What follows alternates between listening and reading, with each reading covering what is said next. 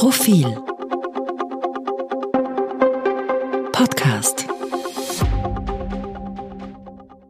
Neues Jahr, neues Glück für die SPÖ. Oder zumindest neues Glücksgefühl. Aber warum noch einmal genau? Willkommen zur Profilsatire von Rainer Nikowitz. Sie trägt diese Woche den Titel Bobo Balgen. Sogar der sonst eher nicht für gröbere öffentliche Enthusiasmierungstendenzen bekannte Kärntner Landeshauptmann Peter Kaiser war nachgerade aus dem Häuschen. Er habe sich bei der Neujahrsklausur des Roten Präsidiums, bei der der nächste unwiderstehliche Fünfjahresplan zur Wiedererringung der Kanzlerschaft ausgearbeitet wurde, Zitat, von Stunde zu Stunde besser gefühlt. Und dies nicht etwa nur, weil, wieder Zitat, er bei minus drei Grad in Klagenfurt gestartet und bei plus zwölf Grad in Krems gelandet sei. Nein, sondern weil er gemerkt habe, dass, Zitat, die inhaltliche Ausgestaltung mehr zu greifen beginnt. Ja, das ist Grund zur Freude, für wahr. Man könnte daraus zwar schließen, dass es mit der inhaltlichen Ausgestaltung bisher noch nicht so weit her war, denn wenn sie jetzt auf einmal offenbar eher unvermutet zu greifen beginnt, ja, aber wer würde sich mit so einem Gedanken lang aufhalten, auch und vor allem im Lichte hervorragender, ja nachgerade himmelsstürmender roter Umfragewerte. Die SPÖ liegt nach der Implosion der türkisen Luftburg bei horrenden 26 bis 27 Prozent, gleich auf mit oder in manchen Umfragen sogar knapp vor der ÖVP.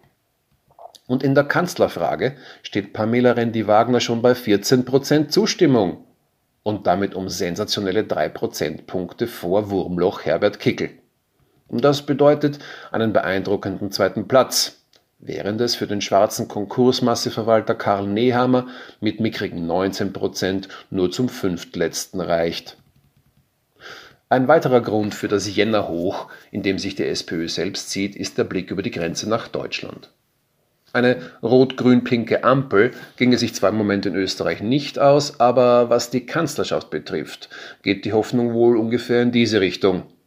Wenn es ein charismaabholdes Neotrum wie Olaf Scholz schafft, dann schafft es möglicherweise sogar ein Authentizitätswunder wie Pamela Rendi-Wagner.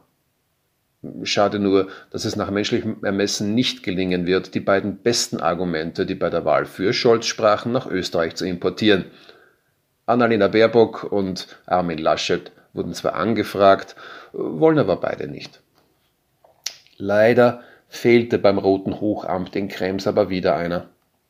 Schilfbürger Hans-Peter Doskozil entschied sich diesmal zwischen seinen beiden Paraderollen als nach Wien hinaufkeifender Terrier oder gekränkter Unverstandener wieder einmal für Zweitere und ließ aus der Ferne nur die erstaunlich sinnbefreite Forderung vom Stapel, die SPÖ müsse auch gegen Amtsinhaber Alexander van der Bellen einen Bundespräsidentschaftskandidaten ins Rennen schicken. Äh, ihn selbst aber nicht. Die vorprogrammierte krachende Niederlage samt anschließender Beendigung der politischen Karriere soll natürlich jemand anderer einstecken. Selbstverständlich war der Abwesende aber Thema. Randy Wagner richtete ihm später im ZIP-2-Interview aus, er sei unsolidarisch. Naja, eh. Es ist allerdings auch nicht ganz leicht, demonstrative Solidarität mit jener Frau an den Tag zu legen, deren Job man dringend haben möchte. Und von dem man mittlerweile mit einiger Sicherheit weiß, dass man ihn nicht kriegen wird. Und zwar natürlich nicht, weil Pamela Rendi Wagner es so will, sondern weil Doskozil längst auch Michael Ludwig auf den Geist geht. Dem ist es eben nicht wurscht, wer unter ihm Parteichef ist. Das ist alles soweit verständlich. Doskozil hat sich innerparteilich mit seinem gar forschen Zug zum Tor selbst ins Out gestellt. Das Blöde für die SPÖ ist nur, in Wirklichkeit hat er recht. Wenn die Roten gewinnen wollen, müssen sie ihn aufstellen. Besser noch gleich Michael Ludwig, aber der will ja nicht.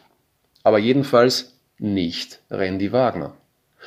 Doskozil würde versuchen, jene Wähler, die einst rot wählten, dann zur FPÖ abwanderten, von der sie dann wiederum Sebastian Kurz klaute, zumindest zum Teil zurückzuholen.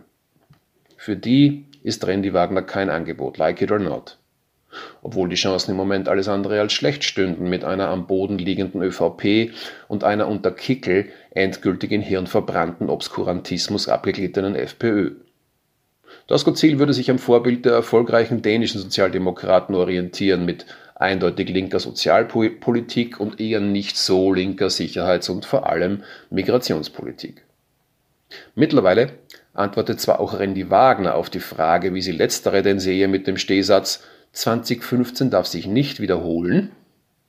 Ja, das heißt im Kern eigentlich äh, nichts, aber schon danach wirkt sie immer, als wolle sie sich dringend selbst den Mund mit Seife auswaschen. Auch Michael Ludwig, heute völlig unumstritten, hat damals die Kampfabstimmung um den Wiener Chefsessel gegen Andreas Schieder als Kandidat der sogenannten Flächenbezirke gewonnen, über die man innerhalb des Gürtels, also in jener Fraktion, aus der Randy Wagner kommt, gern die Nase rümpft. Es gibt aber kaum Zweifel, wer mehrheitsfähiger ist. Sich wieder einmal nur mit den Grünen um die Bobos zu balgen, wird ebenso wieder einmal nicht reichen.